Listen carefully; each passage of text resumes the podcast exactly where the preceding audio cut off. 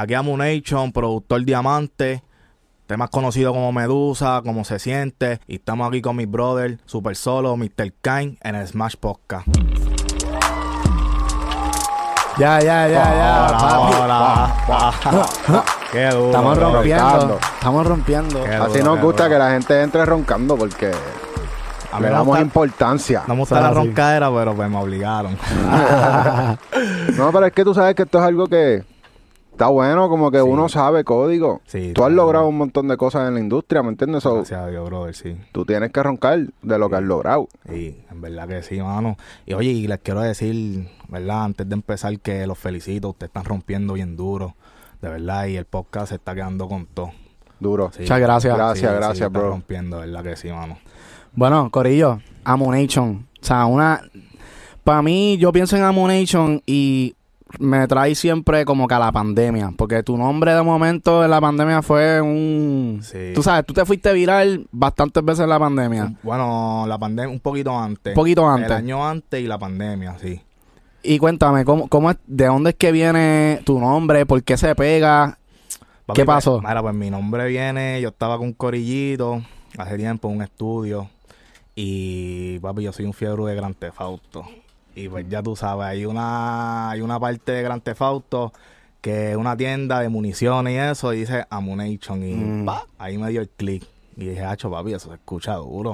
Y ahí ya tuve. Sí, en verdad el nombre está cabrón. Sí, Sí. la diste duro, con- ahí Sí, con, con sí. el branding. Y, y ya tú sabes, mano. Todo el mundo cuando me ve por ahí por la calle, papi, me conoce, mira, Amunation, what up? Y yo, Ah. ¿me entiendes? Yeah.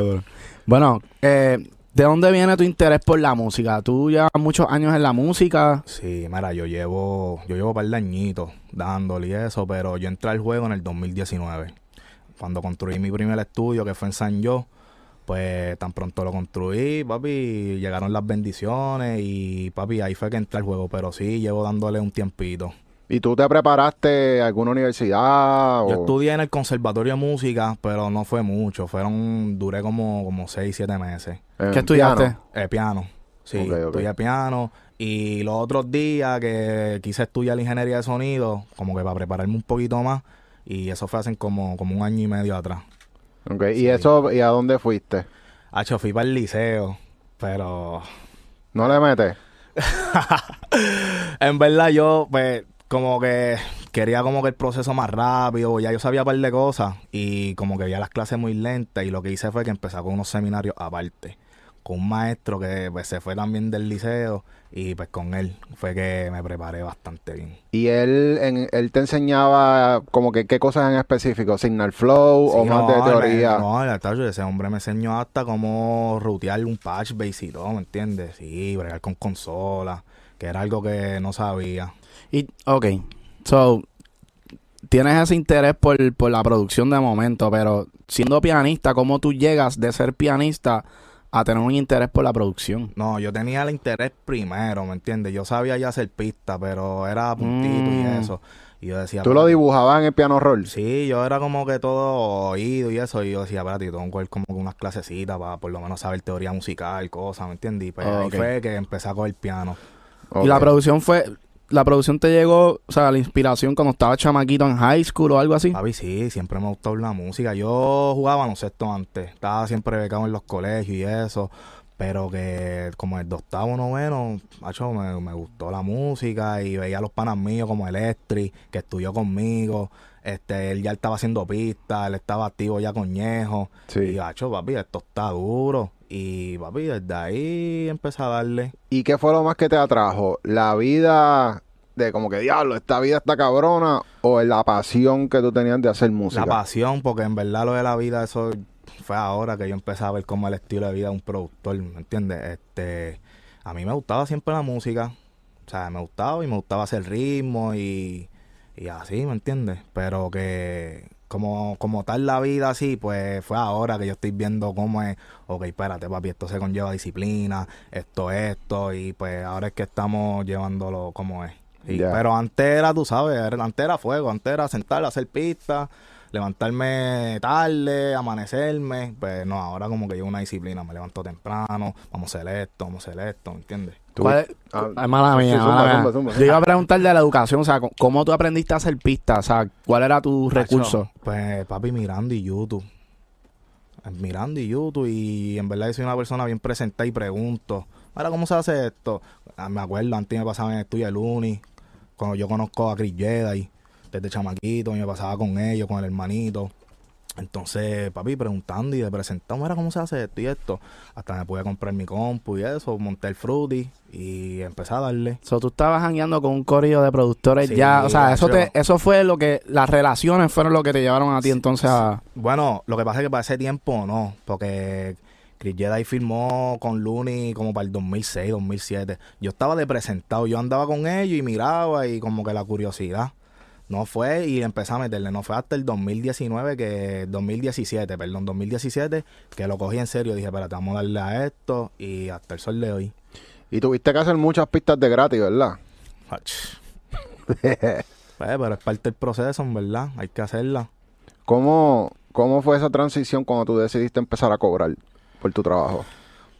Papi, yo la transición fue cuando es que lo que pasa es que hay personas que, que vienen y, y quiere todo de gratis, ¿me entiendes? Y llegó el momento, yo tengo familia y todo, y yo decía, espérate, no puedo estar siguiendo regalando mi vida. O sea, no puedo estar regalando ni pista, ni también estoy perdiendo mi tiempo, más mi carrera.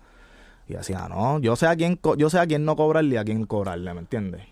Y así, ¿Tú cobraste, la primera vez que cobraste, fue después de tener tu primer placement o antes de tener un placement? Antes de tener ya yo cobraba, pero no era mucho, ¿me entiendes? 500 pesitos, así. Si veía mil pesos, pero después de los placements. Espérate, espérate, espérate. O sea, ya tú estabas cobrando 500 pesos por producir, por grabar, Sí, o sea, sí, era... chamaquitos así que iban para el estudio, eh, se grababa, qué sé yo qué, ah, las voces, las voces 200, las pistas 500, y ay, me buscaba 700, así. Eso era antes de hacer los placements, después de los placements, pues ahí como que, ¿me entiendes? Uno coge más ranking y pues uno sube los precios. Eso está cabrón. Sí, sí. Y, te- y, que, y que te los pagaban sin tener el nombre, porque en verdad to- todavía hay mucha gente por ahí que se queja que, eso- que pagar mil pesos por un tema completo con pista, mezcla y máster es Es que caro. como veían el estudio, ¿me entiendes? Veían la vibra, el movimiento, cómo trabajamos y eso, pues, sí. So, tú dices que es clave también que tú tenías un lugar que se ve, o sea, era bien llamativo. Es súper clave, papi. Tener, por lo menos tener una cueva, eso es eso es súper importante para cualquier productor ahora mismo. Tener su cueva, se le hace más fácil, ¿me entiendes? Los acercamientos con los artistas. Este sí, es clave. Duro, Corillo. Ese es uno. Ya, eso, eso es una bendición porque nosotros, cuando nosotros empezamos aquí en PR, teníamos un cuartito en una casa y, y como quiera lo, lo, lo pusimos de una manera que se veía gufiado y a la gente le encantaba la vibra y era como que la gente se siente eh, más creativo también. No, yo me acuerdo, en mi primer estudio, yo le puse una estrellita en el techo, porque yo soy, a mí, papi, yo soy bien vibra. Y, pacho, todo el mundo que entraba, y era un cuartito, papi, pero un cajoncito. Ya. Papi, y ahí entraron los poderes, Jay Cortés, Mickey, papi, Zion, Duro. en ese cuartito, tú sabes que... Si no llega a ser por ese cuarto, ellos no... Porque tú sabes que la, vi- la vibra es sumamente importante. En la, o sea, hay, hay artistas que llegan de momento a un estudio y dicen, mira, ¿qué es esta mierda? ¿Entiendes? Sí. Como que... Oye, brother, en verdad, y no es por tirarle la mala a nadie, pero yo he ido a estudios que yo digo, contra mano, todo sucio, y como que eso, eso Mm. daña la vibra un poco, ¿me entiendes? Sí. Sí. Nosotros tuvimos una vez una experiencia con, con Randy. Randy, para mí, ese, ese tipo, o sea, obviamente él es un fucking genio. Sí, esa es máquina. Y- es. Cabrón, fue bien, fue bien como que, o sea, shocking para nosotros ver, porque él parece que tiene UCD. Y entonces cuando él entró al estudio, nosotros somos bastante limpios, o sea, tú viste como Sí, que nosotros somos organizados. papi, tacho, sí. Pero como quiera, o sea, el nivel de, de Randy en el OCD era como que él tuvo que coger primero el cuarto antes de empezar a trabajar, sacar a todo el mundo. Tuvimos que coger todo, guardarlo en gaveta, organizarlo, ponerlo. O sea, él cogió el teclado, lo puso de una manera derechito, como que él tuvo que setear todo el estudio antes de empezar a trabajar. Sí, no, papi, yo soy, papi, si tú ves cómo yo trabajo, yo tengo que poner vela. Yo soy, papi, una matita, yo soy así. Si yo no pongo una vela, no puedo trabajar. Pongo vela, que si esto, pongo una musiquita suave de fondo, pa, y ahí empiezo a después a crear. Sí, que tienes que caer en esa frecuencia. Sí, yo soy así. O a veces tengo que hasta meditar y todo para empezar a trabajar. Duro. Sí, ¿Ha- sí. ¿Has probado lo de sonoterapia? ¿Nunca has hecho No, eso? no. El otro día nosotros fuimos, hicimos una terapia de esa y en verdad que, Está que duro. está bien Está cabrón. bufiado. Sí. Sí. Porque Ah, son, son como, como unas frecuencias que te tiran Lo y tú las sientes y se te meten por dentro y tú sientes la vibración y como que te, te cura el cuerpo por Duro. dentro con Ah, frecuencia. no, pues, voy a chequear eso, sí. Está bien Qué cabrón. duro, qué duro. ¿Tú practicas la meditación? ¿Llevas mucho tiempo practicando meditación? Eh, no llevo mucho tiempo, eh, llevo como, como un año. Ahora mismo no lo, no lo puedo, no lo puedo estar haciendo porque tengo el proyecto del estudio y papi, yo salgo de casa jorado para meterme al proyecto con los panas para terminar. Pero sí, lo, desde que lo empecé a practicar, papi, eso me ha cambiado un montón. Yo lo que hago es que me levanto temprano, hago ejercicio y después medito. Y eso como que a la hora de crear, papi, estoy, papi, la mente super clear, ¿me entiendes? ¿Y tú prefieres trabajar por las mañanas? por las mañanas, papi. Ya a las 7 a mí me gusta montar. Como que eh, ya por el cuando yo me siento a hacer el primer ritmo, tengo la mente, papi, a 5000 en revoluciones dándole. Ya. Sí, por la noche, pues, si hay un artista o tengo una sesión, pues le doy, pero por la mañana. Sí, igual, igual nosotros. Sí. Preferimos por la Sí. mañana. No tan duro. temprano, no tan temprano. bueno, nosotros a las 7 de la mañana no estamos aquí. Papi, yo me levanto a las cinco y media. Bueno, ahora no, pero cuando, pues estoy con el estudio y eso, pero cuando le estoy dando, yo me levanto a las cinco y media, empiezo a hacer cardio, desayuno, medito y estudio. O en el cuarto donde esté, rápido. Y papi, el primer ritmo me puede salir en 15, 20 minutos. Ya maté un ritmo. Sí. Entonces, pues ahí durante el día, como voy, ¿me entiendes? ¿Te gusta preparar eh, varios ritmos en un día? Este depende, sí, por lo menos es que yo, como te digo, es depende cómo me coge el día, si tengo compromiso, por lo menos ya mato un ritmo. Después yo tengo un ritmo, ya. Pero si veo que el día lo tengo para mí, pues cojo, hago dos, tres ritmitos y ya, y, de- y para no quemarme mucho y, pap, y ya Ok. vamos para el otro día. Ok, y sigo haciendo cosas. So, tú te pones metas diarias. Yo hago un plan de trabajo. Sí, yo me hago un plan de trabajo. Y ahí es que, o sea, como que, ok, ¿qué tengo mañana? Papá, y voy y lo escribo en los notes o algo, en los reminders, y así, Ya. sí. ¿Cómo tú, tra- tú trabajas? ¿Te gusta trabajar solo usualmente? Eh, antes me gustaba colaborar, pero ahora me gusta trabajar solo porque, pues, Es más fácil también, como Sí. que cuando uno tiene, o sea, obviamente uno se encierra, qué sé yo, pueden sí, hacer sí, pistas. me encanta trabajar solo, sí. y cuan- Ya. cómo tú y haces. también con el artista solo. Ah, eso te iba a Sí, preguntar. Sí, me gusta. A veces el artista trae su corillo normal, pero yo siempre siempre le digo a los artistas como que, mira, si puedes venir solo, mejor, porque me gusta conocerlo. Antes de hacer música, me gusta sentarme con ellos. Ahora, ¿cómo estás? ¿Qué tú haces? Esto. Y como que tener una interacción con ellos antes de empezar a hacer música, ¿me entiendes? Me gusta conocerlo. Y después de ahí, papi, que fluya la musa. Ya. Y ¿Cuáles son algunas de las tácticas que tú usas para break the ice? Como que, tú sabes, llega alguien al estudio y a lo mejor no se conocen. En verdad yo soy una persona que en verdad yo fluyo con todo el mundo. Yo me gusta, yo hablo con ellos. Si ellos juegan básquet, pues montamos un tema de baloncesto. Si ellos corren skate, yo corro Duro. skate, pues monto el tema de skate. Siempre, no sé, yo siempre tengo una conversación con ellos y por lo menos con los artistas que he trabajado siempre fluyo, sí. Y, y ya tú, tú es como que si tienes una sesión, ¿verdad? Como que tú te preparas un día antes, como que Me para pre- saber qué enseñarle. Sí, o, el- o escucho la música de ellos. Por lo menos, si un ejemplo, estoy conectando con él una semana antes con el artista, pues voy escuchando la música de él y pues, ok, este es el flow que él hace, pan, y empiezo a montar su flow y eso. Y ya, y cuando llegó la hora de la sesión, pues ya estamos un poco ready. Ya. Si no, se montó desde cero. ¿No te ha pasado que el, el artista viene y te dice, está cabrón, pero quiero algo diferente? Como que hay veces que uno prepara algo porque es la línea Es del hablo- artista. eh, yo por lo menos, yo hago cualquier estilo de pista. Yo hago singway, hago bachata, hago... Y yo tengo como que mi folder ya como que con todo. A, eh, a veces ellos no me piden, yo le digo, papi, este, escúchate este flow. Y ellos dicen como que, ya lo espérate, mi hermano, eso está duro. Ah. Y ahí, pa, pues ya yo le estoy, lo estoy sacando de su zona de confort. Pa, pa, pues, boom. Y- ¿Enseñas pistas o enseñas este melodía? No, yo, bueno, a lo- en verdad el único artista que yo he trabajado que monta en melodías nada más es Jay, Jay Cortés.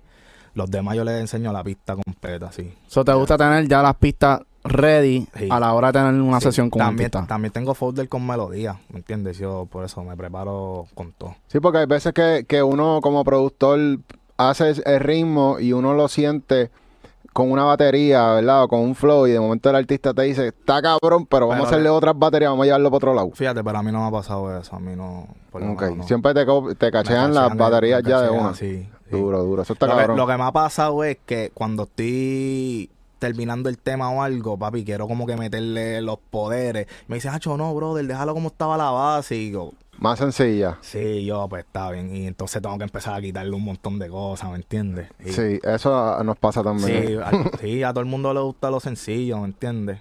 Pero está cabrón porque uno como creativo, uno, uno se quiere lucir, ¿verdad? Sí, uno no, quiere... papi, achi, hacerle 20 mil cortes y eso, pero papi, ya a todo el mundo le gusta lo sencillo. Y lo que hago es que en la base, pues trato de tenerla lo más termina posible. Que cuestión de que cuando pa, te, se escuche ya más ready y hacerle dos o tres toquecitos y ya. Duro. Ok, so, ¿te gusta elaborar la pista lo suficiente para enseñarla? Sí, trato de terminarla. O sea, el verso ya casi terminado, el, el outro, todo. Cuestión de que cuando se le enseñe, porque ya en verdad los artistas les gustan ya cuando tú le das la maqueta, así ellos quieren salir así. Mastica. Y tú también haces coro. Yo compongo también, sí. Y cogí Mm. clases, estos, bueno, hace un año también me preparé y cogí clases de canto. Uh, Uh. Ah, porque me gusta tirar ref y eso, y pues ya tú sabes. eso Y- es bueno. Sí, eso es duro. ¿Cuán importante tú entiendes que es tener ese skill como productor? Es que, papi, como está ahora mismo la música eh, y como se está moviendo ahora mismo, ¿verdad? El ambiente de- del género urbano, yo entiendo que los productores se tienen de preparar para todo. Grabar, componer, hacer... Porque, ¿me entiendes? Ahí tú le enseñas todo al artista. Hay artistas que están súper ajorados, no, no- hay artistas que no escriben. Ahora, papi, tengo esto, escúchalo. Ya, eso está duro y ya. Ya. Y, eh, y es más fácil para hacer los placements también, ¿me entiendes? Eso, Sí, exacto. es súper más fácil, sí. Sí. ¿Cómo llegó tu primer placement? Pues mi primer placement llegó cuando tenía el estudio en San Yo. Eh, yo conocía al tío de Jay Cortés. Y entonces había un cuartito al lado. Y Jay se pasaba ahí, metido, se pasaba ahí. Y, hecho, de momento yo lo vi con el tío. Yo le digo, Maracho, y la que yo tengo par de pistas. Hacho, y de una pasó por el club para el otro cuarto. Mm. Se llevó cinco ritmos de momento. ¡Fum! Y llegó con cinco temas. Y Diablo. papi, sí, desde ahí, pues ya tú sabes, arranqué. Diablo. So, Sí. básicamente tú, tú hiciste tu nombre con Jay Cortés. Con. Jay, sí. Con Jay arrancamos, o sea, arranqué con Jay y después con Mickey. Mickey fue como que la pauta. Eh, la Munation, what up? Ahí fue como que, boom, exploté. ¿Y tú tienes un tag también? Lo De- voy a hacer, Sí. lo voy a hacer. Qué duro. Eso está bien pegado ahora. Es que, es que me conocen por el Amunation What Up. Yo voy Sí, para la barbería, es más comiendo, yo estoy comiendo. Amunation What Up, mira, escúchate esto. Y yo, Ujú. brother, dame un break, estoy comiendo, pero sí, sí. Y si hicieras el tag, ¿quién te lo haría? No, es que ya lo tengo. Ya lo Ya tienes. lo tengo ahí. ¿Lo grabaste tú mismo? No. Mickey, Mickey. sí. Duro. Ah, diablo. Sí. Eso está cabrón. Sí, Eso es duro porque ya lo tienes, ¿sabes? Eso tiene un branding también. sí. Y él te dio el clearance para usarlo. A mí que es brother. Duro, duro. Eso está cabrón. Sí. No mucha gente puede coger ese clearance. No, no. Hay Bueno. que tener, hay que tener la verdad. Vamos a hablar un poco de, de plugins. Vamos a darle. ¿Qué, ¿Qué tú estás viendo que te está enfiebrando últimamente? Yo soy, papi, en verdad, yo soy un hat de los plugins. Ahora estoy comprando plugins porque, pues, papi, se me está frizando la compu. Parece que ya, parece que ya están poniendo los plugins con chip, pero, este, papi, yo soy Arturia full. Me gustan los Arturia, este, Omnifield. Eh, pero ahora mismo estoy trabajando más. Yo me compré un sync, un Polybrute de Arturia. Y pues estoy, estoy practicando en él. ¿Y por qué, por qué? Es que estamos viendo una tendencia ya en, en varias entrevistas de, del Polisynth. Sí, H, que los colores, o sea, el papi, el color de los cines es como que súper diferente a los, a los plugins, sin quitarle el mérito a los plugins. Tú hablas de un, un sintetizador Sí, físico. Sí, sí, sí, sí. Me compré un par de juguetes y pues estoy, ya tú sabes. ¿Sientes que al pasar el sonido por el cable coge ya vida? También coge color y todo, Hacho, sí, sí, sí. Se siente, eso. se siente como que parió. Sí. Ya. Pues entonces quiere decir que lo que viene ahora, porque, o sea, ya lo hemos, ya hemos escuchado en varios podcasts que lo que se está moviendo mucho ahora en- dentro del género es eso, que el sonido análogo. Sí, eso es la vuelta ahora, el sonido análogo, sí. Igual con los plugins, ¿tú te sientes que los plugins que tú buscas son para eso, para que suene análogo. Se puede hacer, sí, con los plugins también tú puedes hacer, obviamente tienes que usar plugins de, de, de efecto, compresor y todo, análogo, ¿me entiendes? Pero sí, puedes llevarlo, puedes llevarlo al nivel de un synthesizer, obligado. Como Nesty, que él, él tiene los pianos que se compró y los sintetizers y los pasa por unos pedales. pero los pedales. unos pedales de guitarra y como que le dan otro flow Yo tengo los, los, los, los 500, los Series 500, yo los tengo también y yo los paso a veces por ahí. Sí, practicando y curándome. Duro. Y como ahora cogí la clase mezcla y todo eso, pues como que ahora tengo que ya entiendo, ok, esto va para acá, esto va para acá, ¿me entiendes? Y ahora mismo estás full en Fruity. No, Iverton, ¿Te cambiaste? sí. Mm, ¿Qué te hizo cambiar para Everton? Yo, mira, pues, yo he usado Fruity, yo he usado este Logic. eh, un día en el estudio, yo usaba Iverton antes. Entonces volví a Fruity, como que no tenía un, un, un 2 estándar de darle. Entonces, cuando hice el, el estudio, yo estaba trabajando en Logic. Hice un par de temitas en Logic.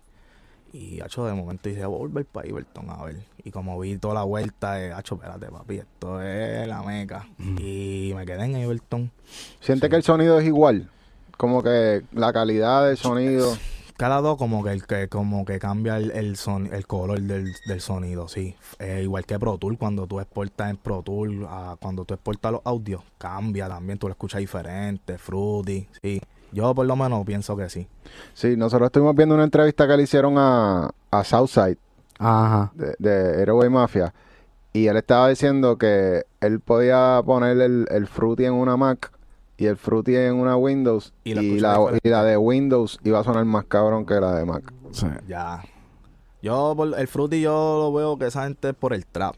Yo, yo, el trap en Fruity yo lo escucho diferente. ¿Por los stock sounds o, o por los efectos que ya traía el programa? Parece que el Fruity tiene su, su, sus hacks Su color.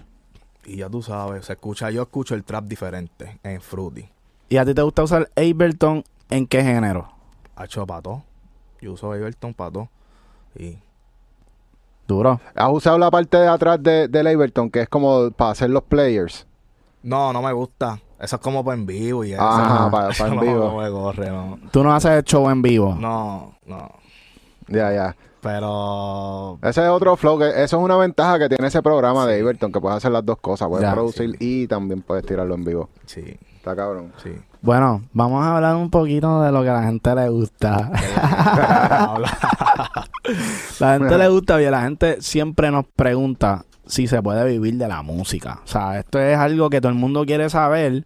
Entonces, vemos muchos ejemplos de productores que tienen palo y no están haciendo chavos. Hay gente que tiene no tiene palo, pero tiene muchos temas y viven de la música. O sea, hay diferentes maneras de tú también generar regalías. No necesariamente tienes que tener un palo. Eh, ¿Cómo tú te encuentras ahora mismo en tu carrera que tú dices como que, ah, diablo, sí se puede vivir de la música o he tenido mala suerte? ¿Cómo ha sido tu experiencia? Papi, pues mira, este, sí, de la música se puede vivir. Este, lo que pasa es que, pues, nosotros estamos haciendo malos negocios. Y me incluyo porque, papi, yo he hecho malos negocios también. Este, sí se puede vivir de la música, eh, pero como te digo, brother, eh, no sé ni cómo explicarte, mano. Este, papi, es los negocios, yo digo que son los negocios ahora mismo. Eh, Educación. Sí, orientarte. Mira, ahora mismo yo firmé un contrato, este, y yo no sabía nada del negocio, brother. Yo lo que estaba era, yo quería hacer música. Entonces yo vine y gracias a YouTube, ¿verdad? Gracias ahora a los abogados como Gabriela Cintrón y, ¿verdad? Y, y a Xiomar, y pues, uno empieza a estudiar y se empieza a orientar y dice como que, ok, espérate, entonces, ya lo, pues entonces a mí me deben de aquí, me deben de acá. Ah, no, espérate, entonces ahí es que viene uno a orientarse y dice, espérate, pues sí, pues uno puede vivir de la música, pero es cómo saber hacer los negocios, ¿me entiendes? Sí. ¿Tú has Sí. podido monetizar de tu primer palo? Lo que pasa es que como yo estoy firmando una compañía, ellos se supone que estén monetizando mis temas y eso, pero no, no. Mm. Ni de ASCAP. O sea, de por ASCAP sí, sí. de ASCAP sí. ¿Y ha llegado bueno de ASCAP? Sí, llega el guito. No, no tan bueno, pero llega el guito. Porque tus temas han estado en radio, se supone que cojas sí, cojas sí. de ASCAP. Y el guito. ¿cuál es tu palo más grande? Tu palo, o sea, que tú digas como, mira, este es mi palo y... Yo creo que Medusa. y, Sí. ma- y, o sea, y, Medusa, Medusa ha sido como que el, el, el, el palo más grande, sí. ¿Cuántos millones tiene eso? Eso tiene un par de millones. Y cómo se siente, yo creo que también tiene un par de millones. Sí. ¿Dónde están los chavos de eso? Pues no sé. Es que está cabrón, mano. Pero, pero sí, sí, Pero, ok. Tú, ustedes llenaron Split sí, sí. y no se supone que con eso sea suficiente. Con llenar el Split y ya. Bueno, entiendo que sí, pero como te digo, eso uno se lo deja a la compañía, que la compañía entiendo que se supone Ah, que- espérate, tiempo, ya. ya. Tú dices porque tú estás filmado, se supone que la se supone compañía... que la compañía se encarga de Ellos administran tu publishing. Exacto. Mm. Eso es así. Sí. Bueno, es- es- eso es algo de las cosas que Y- nosotros y hablamos. mía que te interrumpa. Ajá. Eso es lo que eso es lo que yo quería venir la verdad a hablar. Es que hay muchos chamaquitos que yo los veo que sí filman porque sí quieren placement, quieren esto, pero que se sienten con un abogado. Porque yo la primera vez no lo hice. Yo filmé, papi, confiando. Y, y nada, que se sienten con un abogado, que lean el contrato. Hay compañías que sí son buenas, como hay otras que saben que lo que quieren es beneficio para el productor o para el artista, ¿me entiendes? Yo creo que se deben de sentar con un abogado. Ok, léeme el contrato, ¿qué es lo que hay? Mira, pues esto un 360, ten cuidado acá, cambiarle esto, cambiarle lo otro. Y pues ahí es que uno toma la decisión. Pero que no firmen al garete, porque ahora mismo, tú sabes. Pray. Vale, Pray. que va a haber cada Eso es lo único que te queda, rezar. Hay escuela, hay escuela, hay escuela. Ey, No, en verdad, o sea, diablo, mano, filmar tiene que ser... Hello, es una relación. Papi, sí, algo bien serio, brother. No lo, al principio yo no lo veía así. ¿Cómo pero casarse? Es algo serio. ¿Qué tú algo piensas serio. de las disqueras aprovechándose de los nuevos talentos y jodiéndolos de esa manera? Papi, pues lo mismo que estamos hablando ahora, que tengan cuidado, las disqueras, pues ellos tienen el power, obviamente, pero ven el talento, las disqueras no saben nada de música. Y perdona que te lo diga, yo no, tú sabes, porque a lo mejor tú le presentas un palo a ellos, mira, escúchate esto, esto es un palo. Mm, no, no le tengo la visión a eso, monta esto. ¿Sabes? Que a veces ellos quieren como que decidir también qué temas tú quieres, no. Dan una opinión en, tu- en tu proceso creativo. Sí, no, ellos quieren, ellos a veces te quieren decidir todo, tú sabes, como que tú vas a hacer esto y esto es lo que hay. Y tú como que, tú sabes, que tengan cuidado. ¿Y de qué manera tú, ok, sí, vamos a suponer que a, a- a mí me firma una disquera y a mí me dicen, empiezan a, a tirar esa como que, ¿cómo te digo? Obligarme a hacer de cierta manera y qué sé yo, mi interés por seguir creciendo con esa disquera, pues va- obviamente me va a afectar porque no voy a Sí, querer ir trabajar No, pero va a tener que fluir porque ya tú sabes que ellos te tienen tu carrera controlada. Va a tener que fluir sí o sí porque ya firmaste. Ya no hay vuelta atrás, ¿me entiendes? Tú sabes. Eh, ellos te van a controlar tu carrera. O sea, a veces tú tienes unas decisiones o tú tienes una visión que tú dices, espérate, aquí vamos a romper con esto. Y te, no, papi, no, tranquilo, vamos a hacer esto. Tú sabes. Por eso es que es duro. Hay muchas este, disqueras independientes que yo creo que le dan como que más privilegio a los artistas a escoger, ok, mira, esto es lo que tengo. Pues dale, vamos a darle para adelante, ¿me entiendes? Y eso lo vimos en, eh, cuando fuimos a la conferencia de Tour Urban Music Fest, de hoy Fest, Tu música Eh, urbana Ur- conference. Conference. Eh, entrevistaron, o sea, había un par, par de disqueras al frente en un panel y entrevistaron a todas las disqueras y todas las disqueras que tenían, un, o sea, que eran major labels. Básicamente su mentalidad era como si fueran un banco. O sea, ellos Que, te papi, ven por números. Esa es la visión de ellos, papi. Ellos te ven como un, papi, un signo de dólar. Y si después al principio fuiste beneficioso y después no, papi, dale, que abren la gaveta, pa, vamos, próximo. Es así. ¿Y cómo, cómo uno puede evitar? Porque yo lo que veo es como que, o sea, como productor, es un poco más difícil, o no sé, como que es un poco diferente a como un artista se desarrolla y independiente. O sea, es necesario firmar con una disquera como, como, como productor. En los tiempos que estamos ahora mismo y como está corriendo la música, yo entiendo que no. Yo entiendo que es tener un buen abogado, ¿me entiendes? Que te oriente bien el negocio y si acaso un manejador, pero yo, yo entiendo que no hay que firmar, de verdad que no. Lo que tiene es que josear, brother, josear y, y ya, pero no, no necesita, de verdad que no. ¿Cómo es, cómo es un buen joseo para, para un productor que está empezando, Que está empezando. ajá, y está tratando de Papi, meterse? tiene que salir para la calle, tiene que salir para la calle, si, si tiene panita, relacionarse con ellos, hacer pistas, mira papi, escúchate esto, coño, ¿tú crees que tú le puedes enseñar esto a fulano? Y tocar puerta, tocar puerta, O ¿verdad? sea, hay que josearlo. Hay que josear. Y hasta estar pegado tienes que josear, tienes que, no, no puedes bajarle al joseo. Tú sabes. So, tú con, con palos mundiales como los que has hecho, como quiera, tienes que seguir joseando. yo soy un hustler full. Eso, yo creo que antes de hacer música ya yo sabía, ¿me entiendes? Josear, tú sabes. Y sí, hasta el sol de hoy. Por eso estoy loco por terminar ya mi estudio para empezar a darle. Hacho, vamos a hablarles un poco Sí. del estudio. ¿Cómo, ¿Cómo ha sido ese proceso de diseñar tu estudio? ¿Cómo tú lo...? O sea, porque hay muchas cosas matemáticas que uno tiene que tomar en consideración para hacer un estudio. Hacho, pues mira, yo te voy a explicar mi proceso. Yo yo sabía que papi la, la- para hacer un estudio es bien caro y la mano de obra peor. Pues yo estaba dando unos cursos de Jason Board este, en la Piñeiro. Eran como, como siete sábados. Y yo dije, coño, mano, si yo cojo esto, yo creo que yo puedo empezar a montar mi estudio donde sea. Y fui, lo estudié. Y estudié y lo terminé. Y tan pronto lo terminé, le dije al chamaco donde tenía la casita, donde fue en mi primer estudio, le dije, Hacho, alquílame ese cuarto, mano, para hacer mi estudio.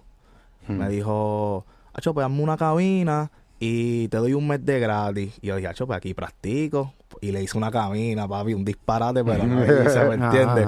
Y ahí vine y monté mi cuarto. Que en verdad no fue un cuarto perfecto como los que estamos haciendo ahora, que son cuartos ahora, ¿me entiendes? Bien hechos, con tele y eso. Pero lo hice.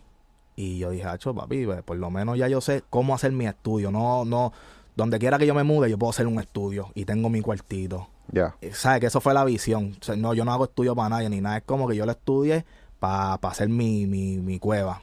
Ya. Tú sabes. Y hoy día que todo el mundo, o sea, que, que la idea es todo el mundo poder ser independiente. Sí, bro. Eh, es un skill que tú recomendarías si tú eres productor. Pa- ahora mismo sí. Sí.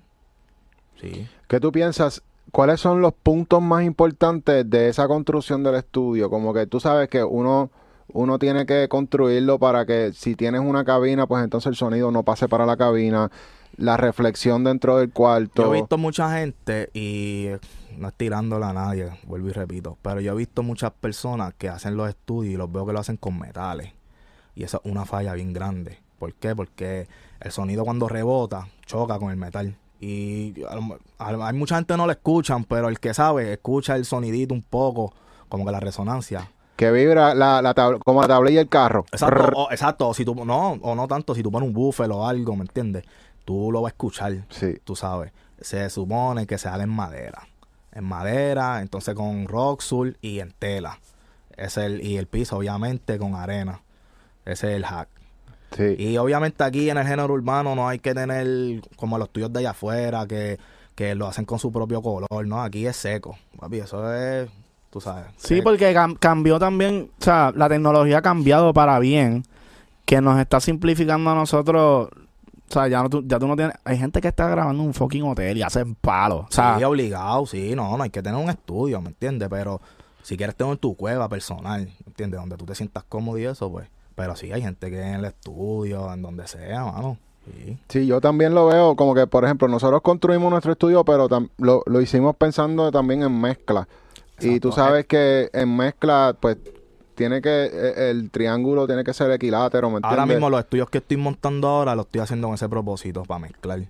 Y Sí, y, la, donde, y donde están ubicados los, los paneles de absorción, los bass traps, todo eso tiene que estar a, eh, al nivel del oído, ear level. Sí. sí. Porque es donde rebota el sonido, ¿me entiendes? Sí. Que eso para nosotros es lo más No, importante. y yo creo que ya cuando tú tienes un estudio así, se te hace hasta más fácil escuchar el sonido más diferente, ¿me entiendes? No estás rebotando el sonido ni nada. Y yo creo que también eso es como que, como que para subir un poquito más el, el level. El nivel. El nivel, Sí. sí. Y es un sonido más preciso, porque hay veces que uno está haciendo cambios en el ecualizador y hay veces que uno le sube 3, le Y no sube lo 6 escucha. y uno no lo escucha, No. pero en verdad es porque tu cuarto no está bien No está bien- tratado. no está bien que sí. si tu cuarto está bien tratado, un cambio de menos 1 o punto 5 tú lo Lo escuchas. percibe, lo escuchan más. sí. So, así tienes más control de tu sonido Sí, también. sí. Sí. Y muchas cosas que pasan en estos estudios de las casas, y obviamente hay que hablar de las casas porque yo creo que la mayoría de la gente empieza en su casa. Eh, y la- la- estos estudios de las casas, muchas veces la gente falla en lo, lo- yo creo que lo más básico que es el bass trap. Para mí, de todo lo que hay, el bass trap es lo más importante porque sí. eh, el bajo o sea, crean unas frecuencias que se empiezan a multiplicar y a rebotar, a rebotar, que lo que hace es apagarle los highs. Y de momento tú empiezas a meter a los Le highs. empieza a meterle pa- por ahí para abajo y lo que hace es opacar todo. Y eso, Exacto. sí, Sí, sí. No, y la teoría es que la, la onda baja es una onda más gruesa, ¿me entiendes? Más, más grande y, y se come las ondas más finitas, Sí. ¿me entiendes? Eso es- tienen que estar pendiente a eso, sí. Sí. Y mi recomendación es que si, si, si ustedes están ca- creando en su casa, no usen bajo. No, usen ref, las no, bocinas y, de... Y flat, las bocinas flat. Gente Flat. que lo cogen, papi, y le meten el Sí. gain a todo. No, papi, usa las flat, ¿me entiendes? Sí. Nosotros quitamos el subwoofer y nuestras mezclas mejoraron, definitivamente. Ya. Sí, nosotros hacemos música con sin el woofer. Ok. ¿Y tú? Yo, por lo menos, yo uso el woofer para referencia, para escucharlo, para montar. Después ahí yo quito el woofer y empiezo a mezclar sin el woofer. Ya. Ok. Para el vibe, para el vibe. Sí, porque el bajo es para el feeling, ¿me entiendes? Ok, espérate, estoy aquí, sí. Duro, duro, Sí. duro. Ok. Eh, ¿cómo, ¿Cómo tú te sientes ahora mismo de, de cómo está yendo la industria? Porque está cambiando constantemente. Ahora estamos viendo un trend hacia la música electrónica, hacia el EDM. Hacia el house y eso, sí. Y, y es como que, ok, espérate, estamos oscuros. Espera, y ahora todo el mundo quiere estar happy Yo con veo el, que con está dance. cambiando muy rápido todo. O sea, Sí. estábamos flow oscuro, ahora está... Yo veo pistas que empieza reggaetón y va subiendo a house. ¿Me entiendes? Que está duro eso, pero que sí, veo que está cambiando todo muy rápido. Está como que... Obviamente sí, te deja respirar como que... ah, vamos a darle como el trap. El trap yo estoy escuchando que está como que volviendo ahora de nuevo. Por lo menos aquí en Puerto Rico. Este, pero sí, yo veo que está duro todo eso. Y el drill, ¿te gusta? El drill no me corre. ¿No te corre? Eso no, esa vibra es como que muy pesa. Mm. Muy oscuro. O sea, me gusta escucharlo, pero yo hacerlo no me gusta. Sí, demasiado muy oscuro. Y, Es como que otro bounce también, ¿verdad? sí, está duro, porque, ¿verdad? Pero no, no me gusta hacer montar drill. Y, ok, uno como productor, porque eso está bueno que, que, que diga eso, porque a veces yo digo, diablo, yo, este, a mí me gustaría hacerle todo, o sea, yo, me- yo soy creativo, Ah, yo yo, ju- sí. jodo con lo que sea, pero a, a veces como que alguno decir, ah, pues no le voy a meter al drill, pues como que uno cerrarse una puerta a una oportunidad, eso para ti no es un problema, tú no lo ves como... no. Ahora, si lo veo que, que si lo veo que rompe y empieza a darle un palo y está rompiendo y se comercializa o algo, pues dale, empiezo a meterle el drill, pero en verdad no, no.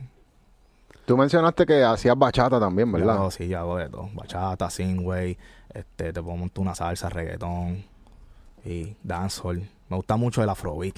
Sí. Y me gusta montar afrobeat, singway. Me gusta mucho ese flow. En el Afrobeat nosotros nos hemos dado cuenta que todavía en Puerto Rico por lo menos como que no le están cachando la vuelta y cuando hacemos ritmo nos mandan a cambiar como que los Papi, baterías sí, de yo Afrobeat. digo, si en Puerto Rico empiezan a hacer afrobeat, en verdad va a romper. Porque, uno, la vibra está muy dura, ¿entiendes? Y sí, deberían de hacer más afrobeat aquí en Puerto Rico. Y es una mezcla, es como como Y no yo, sé. yo sé que si lo hacen van a romper, igual como están haciendo ahora que montan reggaetón con house. Es cuestión de, de, ¿me entiendes? Salirse de su zona de confort y, y probar. Pero yo sé que tan pronto el, art- el primer artista, yo creo que BL hace mucho afrobeat, si no me BL. equivoco. El primer tema que yo escuché de él fue Afrobeat y en Y verdad verdad, duro. Sí, no, y está duro, ¿me entiendes? Que si más artistas se integran a ese flow, van a romper, la verdad que sí. Sí, porque aquí sigue dominando, yo siento que sigue dominando la calle. En PR como que la que tú música que de, aquí estamos on fire. el calentón aquí es, calentón. Sí. Y está cabrón. ¿Tú tienes un equipo de trabajo? tengo un equipo de trabajo, sí. Este, tengo mi ingeniero, tengo productores. Estoy, ahí estoy creando, sí, también. Creando mi equipito de trabajo. ¿Cómo, ¿Cómo uno llega a eso? O sea, uno como productor, porque muchas veces uno... Antes, antes existían mucho de los interns. Ahora, pues, la gente no quiere ser intern porque pueden grabar en su casa, pueden Yo- hacer ellos mismos, yo, pueden verdad, aprender yo- en YouTube. Yo soy una persona que le doy la oportunidad a todo el mundo y todos los que van para el estudio, yo los trato como si, como si fuera el corillo, ¿me entiendes? Y así le di la oportunidad, me acuerdo, a Dime Jace, que es mi ingeniero.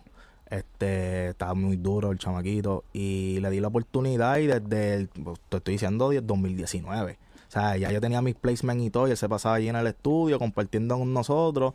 Y desde hasta el sol de hoy sigue conmigo. Y So, él tuvo que aprender toda la dinámica de cómo comportarse dentro del estudio también, Sí. ¿verdad? Porque eso Sí. es algo que... todavía tiene que... Eh, todavía, todavía pero está sí, pero- aprendiendo. Pero, yo lo quiero mucho y sí, en verdad, sí. Eso es algo que deberían enseñar porque nosotros hemos visto papelones que la gente hace en los estudios Yo lo saco, por rápido, ignorancia. Yo lo saco. Ah, por eso te digo, yo me gusta trabajar con el artista solo, porque hay gente que van y empiezan a opinar y empiezan. O sea, yo tengo gente que van y, y, y estamos creando y a lo mejor dice una palabra, güey. Y a lo mejor al artista le gustó ese güey. Y entonces tú escuchas al chamaco en la calle, papi, le escribí el tema a fulano. Pero acá, brother. Y quiere salir a y explicar. quiere Diablo, salir a pero- explicar, y después quiere el, el 70, ¿no? Sí, ¿Me ya. Sí, brother, y desde ahí como que... Pero eso va a pasar el tiempo, uno pasa todas esas experiencias y yo lo que hago es que los saco para... Mira, dame un brequecito para meterle con el pana. ¿A ti te molesta, por ejemplo, si tú estás en tu estudio es tu, o sea, tu disquera, cabrón, literal. So, de momento que venga alguien que no pertenece a tu núcleo Ajá. y de momento venga y le diga a un artista, ah, mira, escucha mis pistas. No, papi, yo lo, paro de una. Yo le digo, papi, aquí no, tú sabes, no. Tú me pides permiso, pero ni tirar fotos en el estudio, yo no permito eso. Porque ahora mismo el estudio que yo tengo, ¿verdad? Eh, tengo terraza y eso, y puede ser que un artista esté afuera fumándose un cigarrillo o algo. Y yo, si veo eso, yo lo paro de una. Ahora, bro, aquí no se tira fotos, como espera que estén afuera o algo, y le pide el número afuera, pero aquí en el estudio no. Porque veo que ya están como que en la farándula. Sé que están en el joseo, pero como que no sé, yo me gusta que respeten mi casa. Eso es parte de, de las cosas que la gente tiene que aprender, Sí. porque hay una cultura, hay una ética. Una que ética, sí. Dentro de los estudios pasan muchas cosas que Sí. no todo el mundo tiene acceso. Y yo pienso que es que hay como, como una, como que no se conecta o algo en la mente de mucha gente todavía que no entiende. Que me piensan que crear es como, como que pues es fácil, como que es gratis, lo puedo hacer gratis y enseño gratis, o que esto es como un, como un sitio de jangueo, y no entienden que cuando tú estás en un estudio de grabación, eso es como un, eso es un negocio. Es un negocio, O sea, brother, tú sí. estás allí, ¿cómo tú vas a venir? A o sea, si tú vas a, a, a que sea Krispy Kreme, tú no vas a ir a vender donas IMAX a Krispy Kreme porque eso es como que conflicto de intereses, ¿entiendes? Y como que es tan malo a veces, y, y tú me dijiste ahorita, dice, ah, si me preguntan, pero hazte incómodo, que te pregunten. Sí, sí. No, este, como te digo, es una posición bien incómoda. Yo los paro de una, están en el joseo y lo entiendo, pero entiendo que tampoco no es la manera de cómo josear, ¿me entiendes? Como que ¿Cuál es la manera correcta? Si tú fue, si fuera un, otro productor que llega a tu estudio y como que quiere tratar Papi, de pues, ser parte sí, de la vuelta. Pues, pues, que me saque a mí aparte. Y me dice, mira, Amu, yo tengo este pad de pista para que lo escuche. Y ve, si cae una oportunidad, te lo agradezco. Ah, Pues dale, papi. Y ya, yo lo escucho. Mira, el chamaquito me corre. Mira, brother, víame estas pistas, me enseñaste a fulano a fulano. Y ya. Yo entiendo que esa es la manera correcta, sí. Ahí está. Zumba. Vamos por la Un tres. código, Corillo. Esto es sí. bien importante porque a nosotros nos ha pasado y recientemente, ¿me entiendes? Sí. Hay que saber cómo comportarse, hay que saberse esos códigos de cuándo enseñar.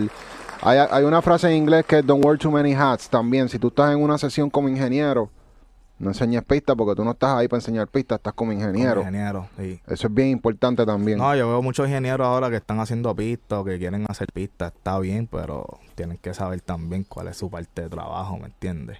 Y, Pero que también hay ingenieros, es bueno el approach con el ingeniero, porque es el más cercano que está en el artista.